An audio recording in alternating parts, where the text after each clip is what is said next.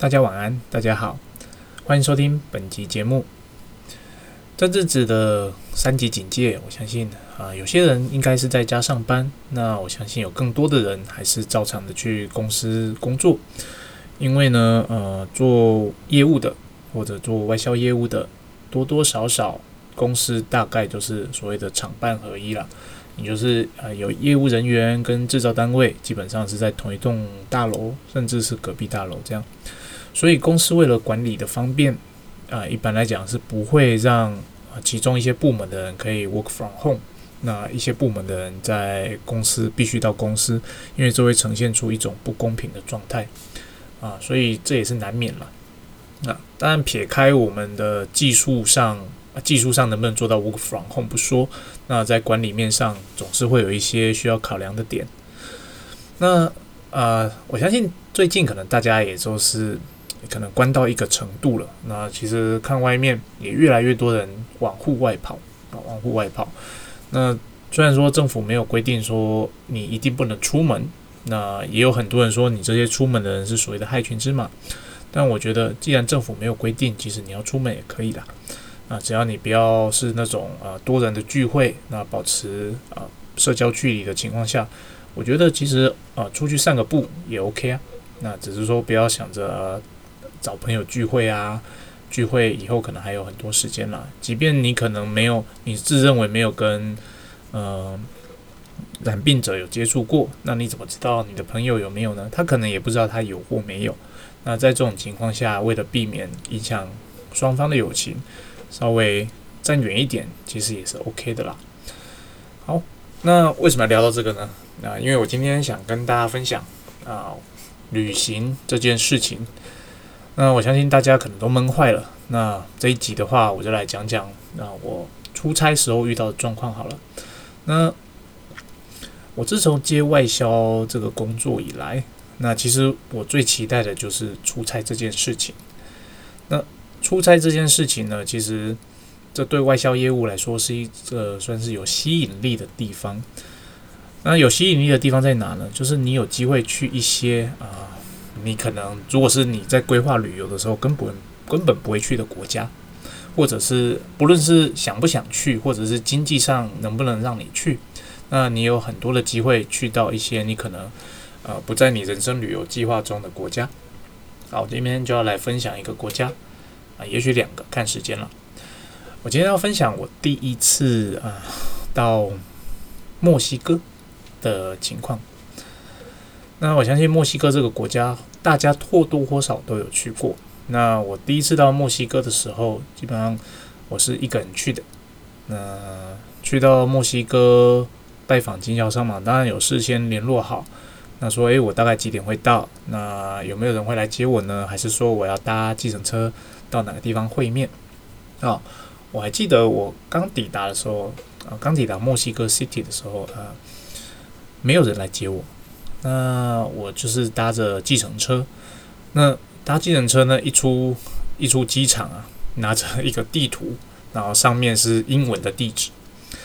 然后给着司机看，说：“哎，我要去这里。”不好意思，司机是不会讲英文的。那给他看这个英文地址，他也看不懂。那这个时候怎么办呢？我赶快拿出我的笔电，找出这间这间客户他的实际的地址，然后跟他说：“哎，我要去这边。”然后看一看，哦，OK，OK，然后就带我走了。其实沿路我也不知道他走的对不对，因为毕竟对我而言，那是一个陌生的城市。那因为很幸运的。那我到达了呃双方约定的地点，就是对方的公司啦。那也，诶，也大大家他们也很欢迎我的到来。那其中呢，我发现一些很特别的地方。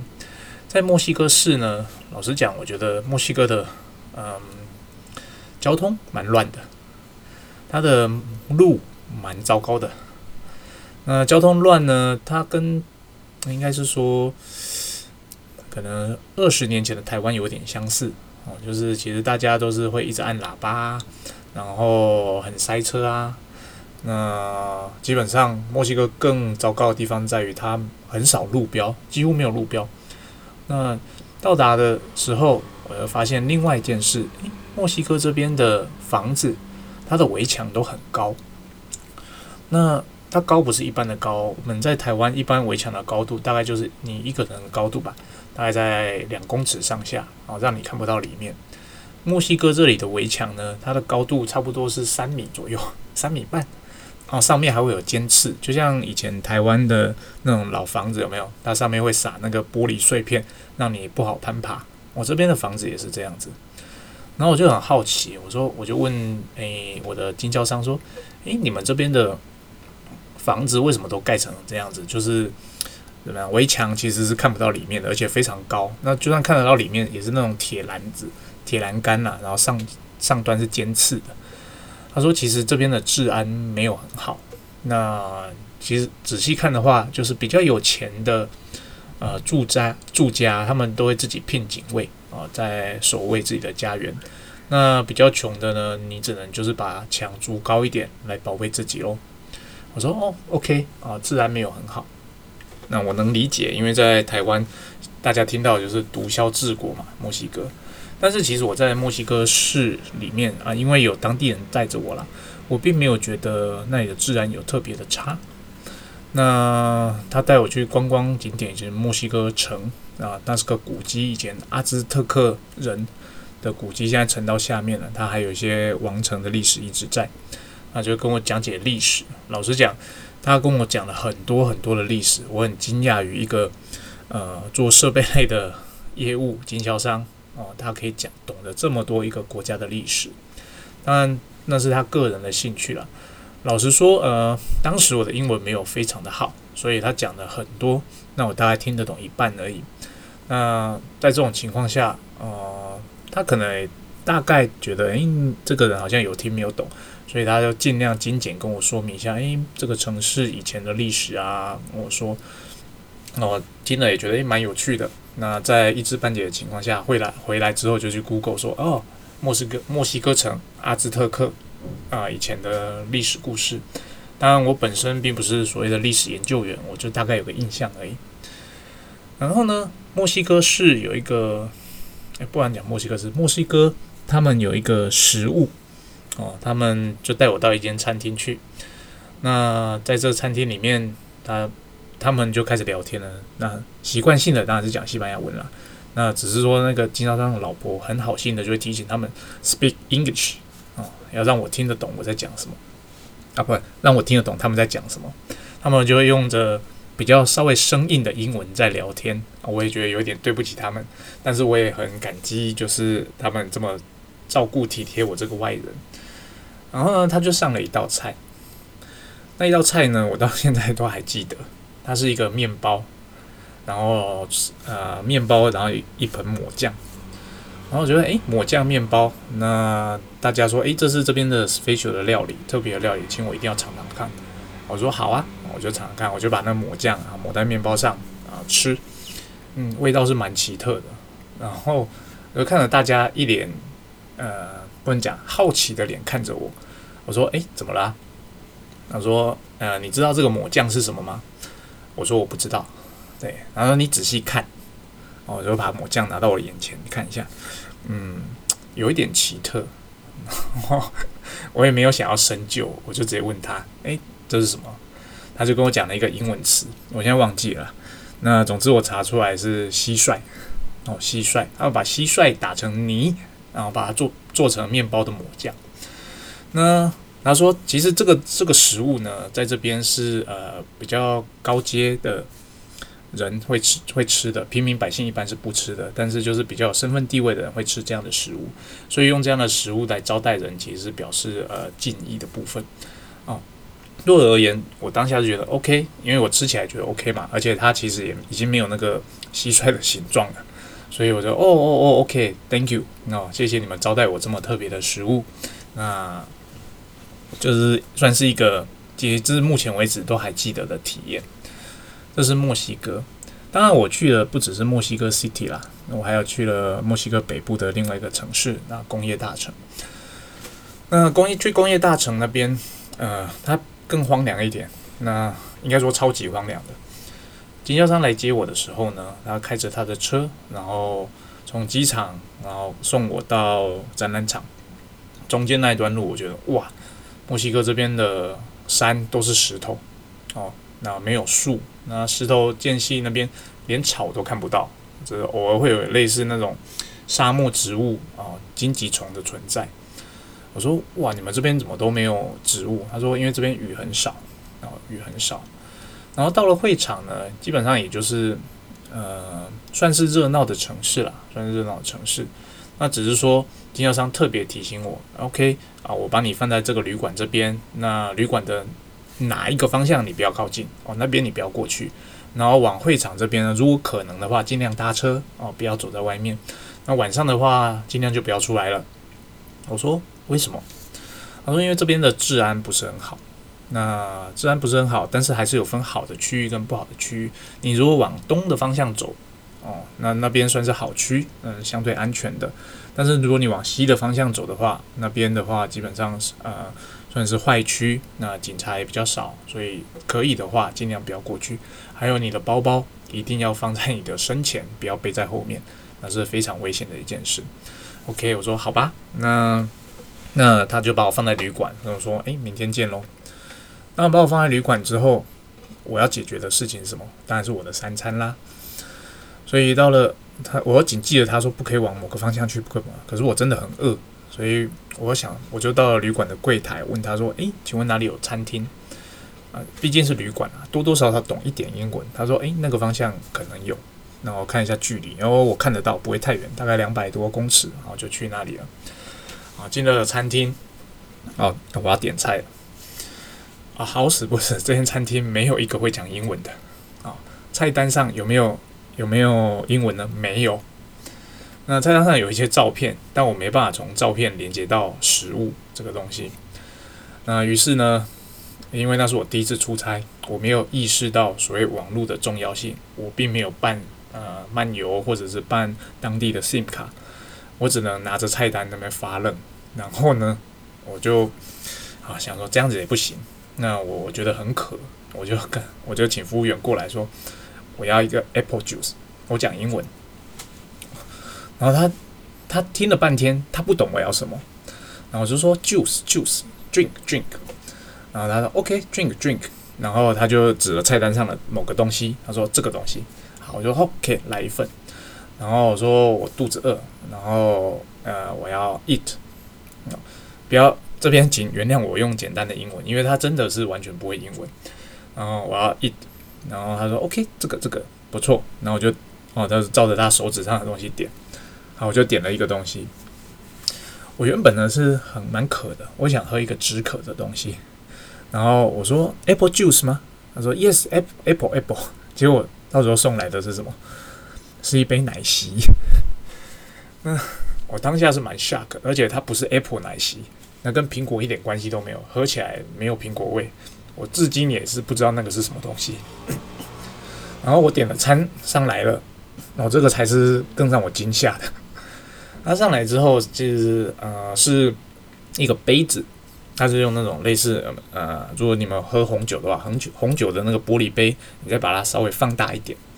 然后里面呢装装着虾子，然后还有类似番茄汁的东西，虾虾子就泡在那堆番茄汁里面。重点是那个虾子是生的，虽然说剥完皮了，但 它是生的。我现在想到还是觉得哦，那个真是一套让我惊吓的料理。然后我吃 吃了一只之后，我就决定我不要吃第二只了，我就把那个整个食物推出去，然后我就。专心喝着我的奶昔，哦，那道料理真的是惊吓。那虾子是有腥味的，一点都不新鲜。后来呢，我在呃不知道第几次回访墨西哥的时候，那诶又遇到，我就问我的经销商朋友说：“诶，我之前有吃过一道料理是那个那个，那你你知道那什么？”我说：“有有，我知道，这是当地非常有名的一道料理，那很好吃哦。”我说：“什么很好吃？那个超难吃的，超恶心的。”他说：“怎么会？你一定是吃到不新鲜的。”于是他就再点了一次，然后一样的料理，然后但是这一次是比较高级的饭店，不像我上一次是随便路边一间，呃，类似呃简餐店的店。他上来之后，诶，他装盘确实也很类似，还是个玻璃杯，然后里面是红色的番类似番茄汁的液体，然后里面浸泡着虾子，啊，虾子当然还是生的。哦，我说 OK，然后我再踹一下，诶，很好吃哦，这是完全不一样的东西。虾子的新鲜度有差，那你可以想象，就是在日本吃甜虾的那种感觉。当然，一墨西哥没有甜虾啦，至少说那个虾子是新鲜的时候，在吃这道料理，其实算蛮享受的。这就是我在墨西哥呃初次拜访的时候遇到的体验，其实蛮有趣的。那出国才会知道，原来英文并不是在每个地方都通的，尤其在南美洲。南美洲老实讲，英文真的不是很通，尤其是呃外边一般的餐厅啊，旅馆多多少少还 OK，但是那种路边的餐厅，尤其是你呃可能假日你想出去走走，然后想要找一些不一样的食物来吃，大体上英文是不通的啊，英文是不通的。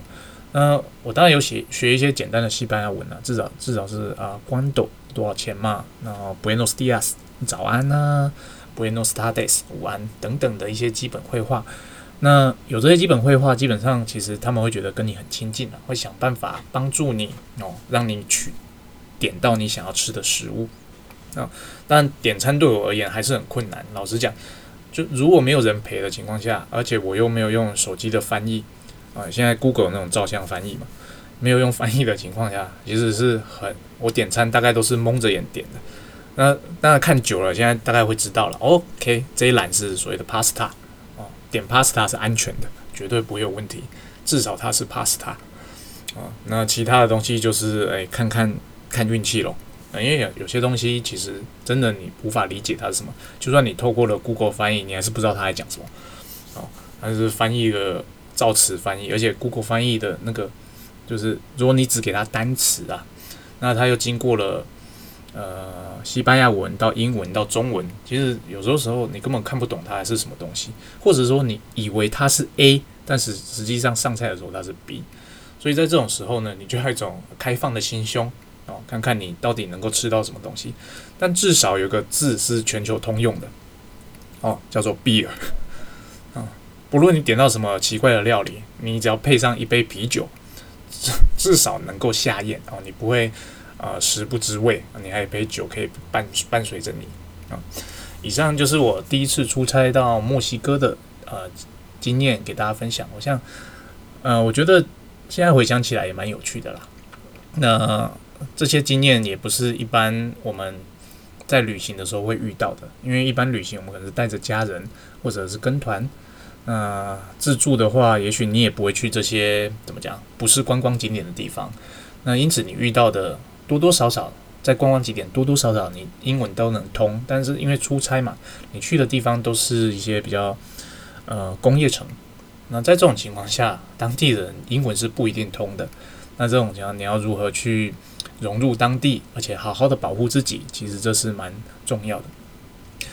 哦，嗯，还有一点时间，那我再来分享一个我第一次去哥伦比亚好了。其实去哥伦比亚跟去墨西哥是我。同一次的旅行，那因为我我记得我那一次出差啊，一出门大概就是一个多月。那因为机票很贵嘛，那就想说能去多去一些地方就多去一些地方。第一次去哥伦比亚啊，其实也是蛮忐忑的。在台湾，你看到哥伦比亚的新闻，都是那个地方内战呐，很乱呐，治安很差。但是我抵达哥伦比亚啊，首都波哥波哥大的时候，其实。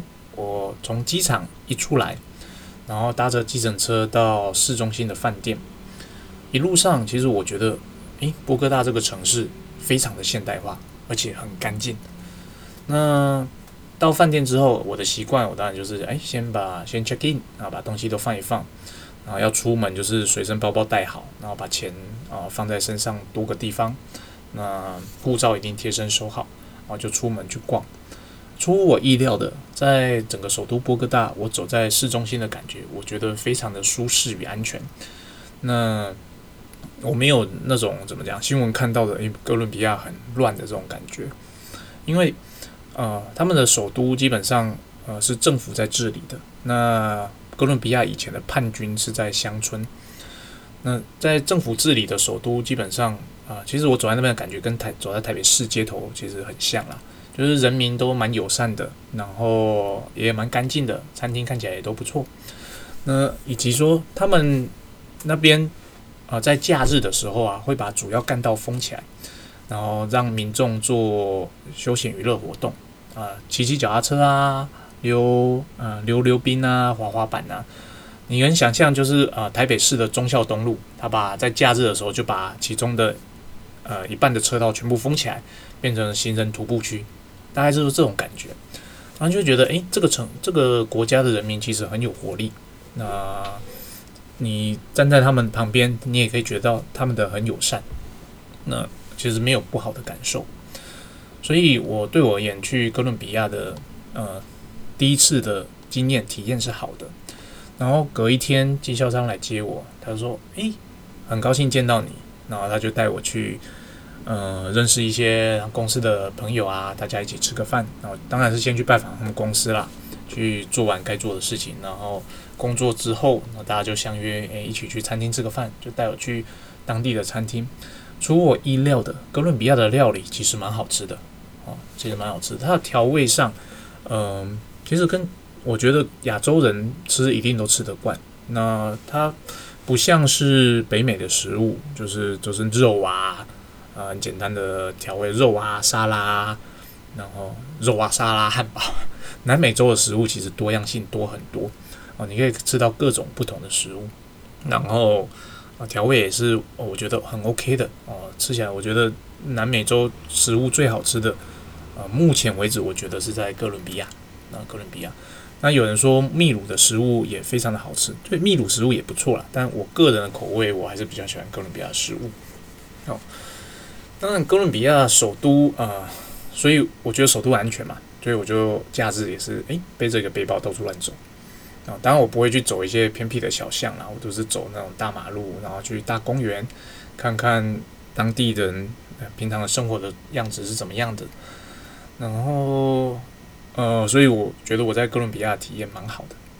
那后来有一次呢，呃，是经销商约我说，诶，我们这次不要在首都啊，我带你去我们的那个 branch office 看看。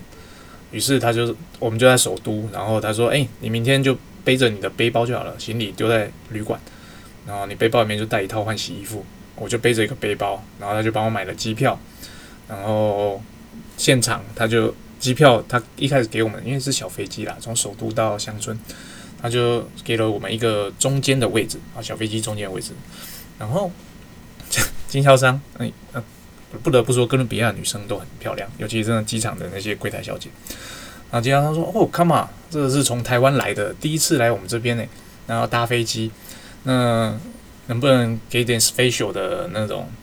呃，不能讲这个 special 的。”的座位，哎，很意外的，那小姐说 OK 好，那就把我的票收回去撕掉，然后换了一个那个前面的商务舱位置给我，啊，给我跟经销商，我说很 surprise，哇哦，你怎么这么厉害，这么会交涉？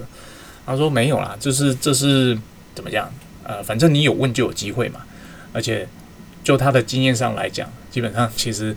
啊，有有位置的机会蛮多的，而且对他而言其实没有损失啊，因为小飞机的前面的商务舱跟后面的经济舱其实座位的宽度并没有差太多，那只是说前面的商务舱稍微宽一点点，然后会有啊酒，那就是在你飞机起飞之前会给你一杯小小的酒，啊，就这些服务而已，所以对他来讲运行成本没有差很多，哦，他就带着我搭了飞机。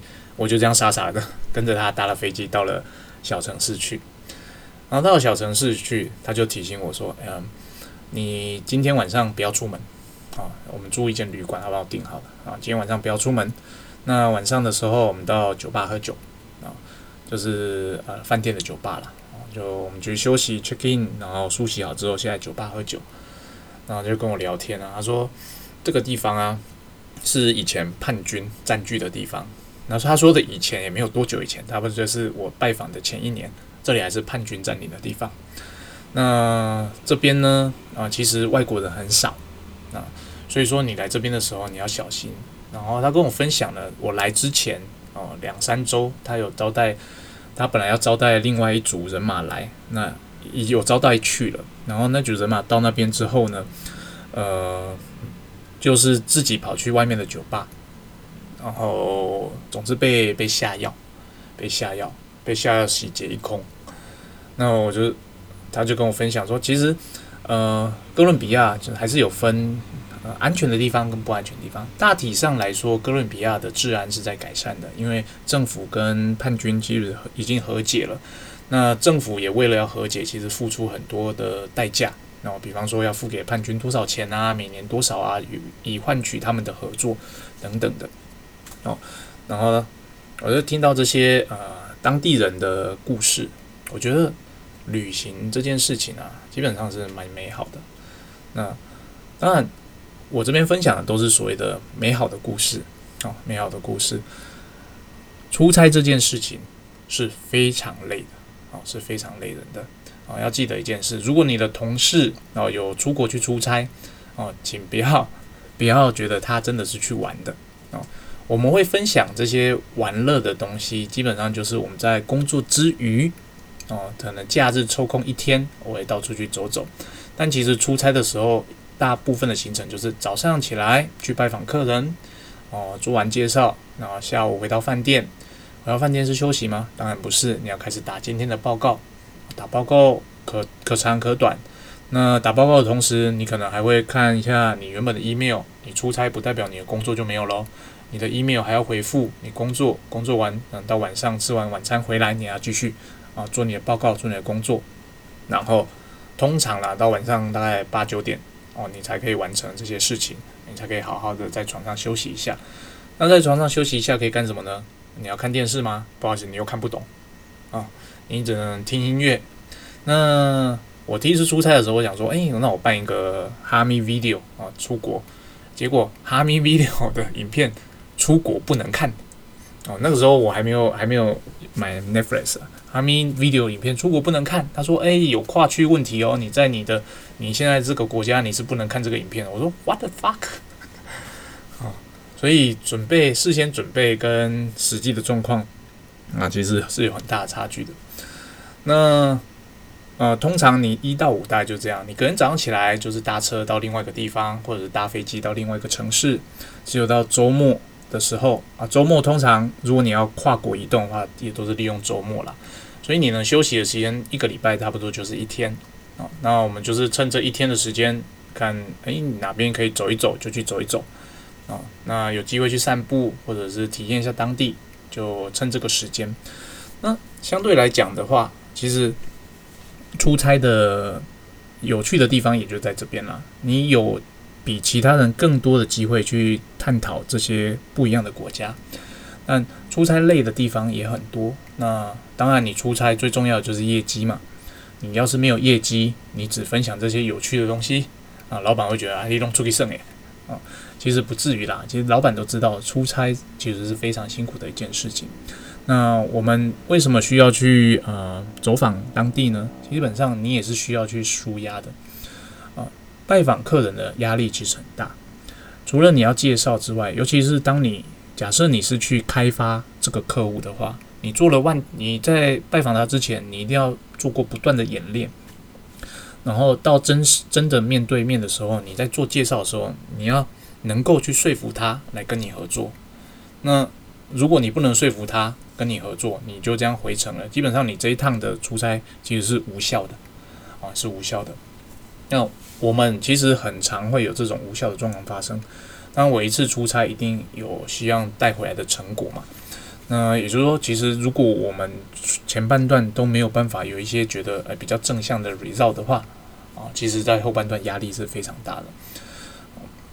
所以，当同事跟你分享，诶，他出国的经验的时候，诶，你就你就听听吧。那因为其实这也是难得的经验，但是不要觉得同事是出去玩的啊。当你真的有出差的经验的时候，你就会知道出差这件事情其实很累。就像我的字界里面提到的，我到后面几年，应该说近近几年，我已经觉得我在搭飞机就像在搭计程车一样了。我今天飞这个城市啊，明天或后天就飞另外一个城市。哦，然后搭车可能搭个一个小时拜访客人，又搭一个小时回来，隔天我搭飞机到另外一个地方去。其实久而久之，你就觉得，哎，原本一开始你觉得搭飞机哇很棒很新奇，但后来我搭飞机在上面都在睡觉啊，因为你必须在机上好好的调整好时差，让你下飞机的当天你可能就要开始工作了。所以如果你是没办法呃在机上调整时差的人，基本上你在做外销，其实拜访客户这件事情会非常的辛苦。如果你调时差很不在行的话，其实哦那辛苦更是 double，哦更是 double。